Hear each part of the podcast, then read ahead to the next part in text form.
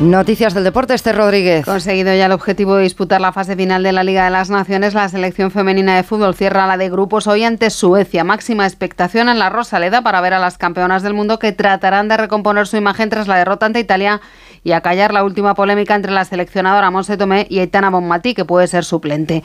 Arranca la segunda ronda de la Copa del Rey con cuatro partidos adelantados y dos primeras implicados. El Getafe visita a la Ceneta y el Valencia a la Rosa, además del duelo entre equipos de segunda con sabor a primera Español Valladolid. Recordamos que el Villarreal ya está clasificado para la siguiente ronda, ya que adelantó su eliminatoria y están exentos los equipos de la Supercopa, Barcelona, Real Madrid, Atlético de Madrid y Osasuna. En la Euroliga, complicada visita del Real Madrid a Olympiacos griego en la duodécima jornada.